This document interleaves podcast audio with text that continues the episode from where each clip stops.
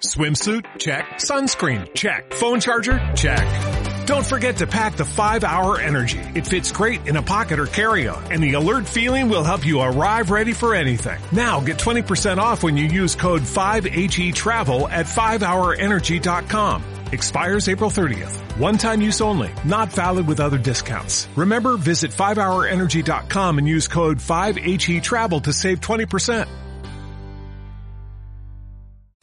Escuchas Buenos Días España. Aquí no nos callamos.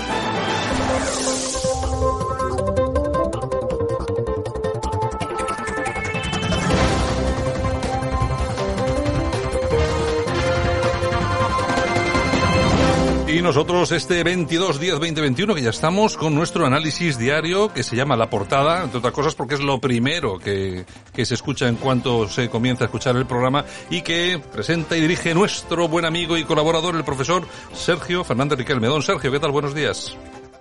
Muy buenos días, Santiago. Te escuchaba bajito ahí, te ha fallado algo, no, pero ahí ya te escucho perfectamente. Bueno, nada, ¿qué tal? ¿Todo bien? ¿No? Ya bueno, fin de semana, así que la cosa ya se va poniendo decente.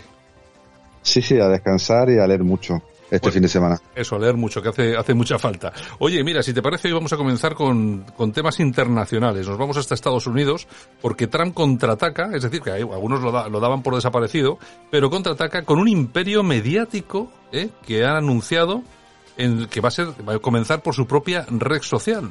Luego vendrán más cosas.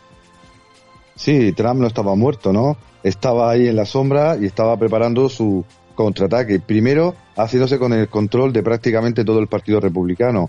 En segundo lugar, manteniendo la llama de la resistencia y en las últimas encuestas empatado con, con Biden. Y ahora lanza eh, Social, ¿no? Su propia red mediática, su propio imperio mediático que estará disponible a partir del año 2022 con un holding valorado en más de 1.700 millones e incluso eh, cotizando en bolsa, ¿no? Tras el fracaso parcial de las redes que querían no ser alternativa a la censura de Twitter y Facebook como eh, Parler o, o Gap, pues los trumpistas, el, el soberanismo norteamericano se ha dado cuenta de que tienen una marca muy potente y que la gente que votó, la gente que votó al Partido Republicano en 2016 y en 2020 votaban a Trump y Trump es la marca. Claro, claro. Es que yo creo que ahí, radica el, el éxito que puede tener eh, todo esto. En todo caso, bueno, que es un asunto que ya se comentaba desde hace mucho tiempo, incluso de que Trump estaba pensando en poner en marcha su propia televisión. Vamos a ver cosas, vamos a ver noticias eh, relacionadas con esto y van a ser muy importantes en los próximos meses. Bueno,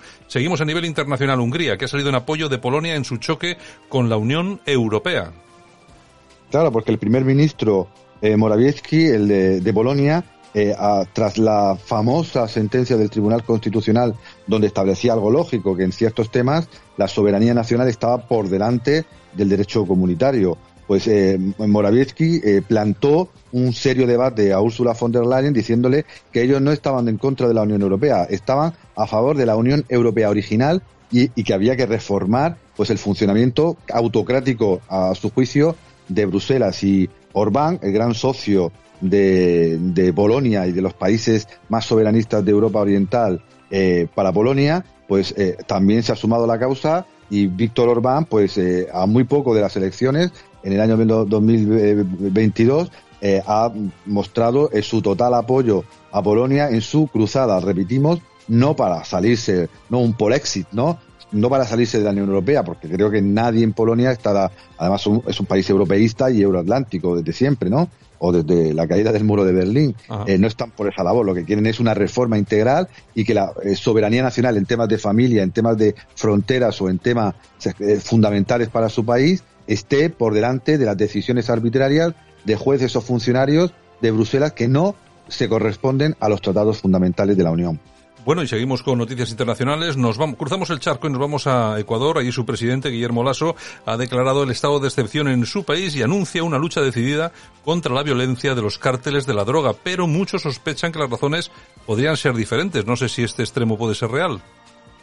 Hispanoamérica, ¿no? Se celebra el Día de la Hispanidad y los movimientos hablando de, los, de, la, de la leyenda negra, de la herencia española, ¿no? Cuando estos países están mostrando enormes eh, problemas internos, ¿no? Países enormes, ricos, diversos, que eh, como Ecuador, pues tienen un problema enorme de desigualdad, de pobreza e incluso de violencia y narcotráfico.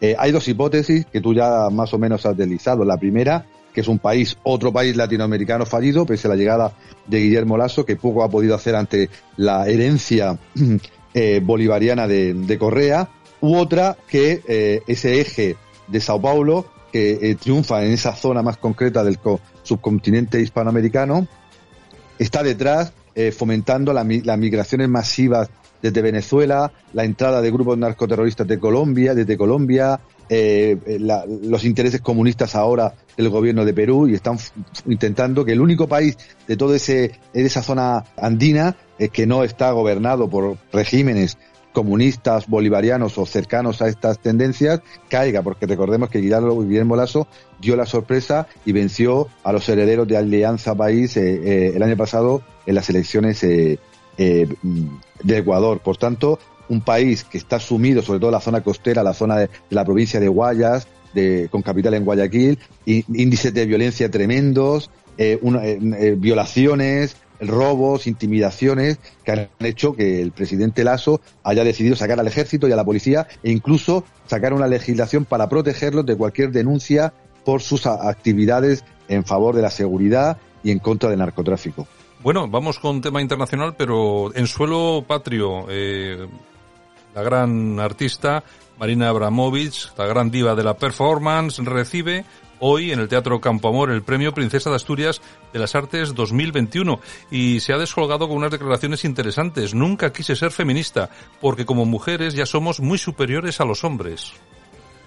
Y creo que ha chafado prácticamente todo el homenaje que le tenían eh, planteado en estos príncipes de Asturias la artista serbia, de la que yo la verdad que no soy un gran fan, una experta en el mundo del performance, es decir, de pegarse coscorrones contra la pared, de desnudarse en público, de coger un martillo y hacer cualquier tontería, y a eso se le llama arte contemporáneo, que yo respeto pero no comparto, pues ha hecho estas declaraciones, eh, que claro, eh, si la hubiera hecho un hombre en sentido contrario, pues no sé cuál sería la respuesta de las redes sociales, del gobierno y de la policía, ¿no? Si un hombre dijera que en el siglo XXI en público que los hombres somos muy superiores a las mujeres, pues creo que caería el peso de la moralidad, el peso de la ideología y el peso de la justicia. Pero esta señora, pues ha dicho una frase que no sé si le viene muy bien a la causa feminista, ¿no? Nunca quise ser feminista porque como mujeres ya somos muy superiores a los hombres. Veremos eh, qué recepción, qué,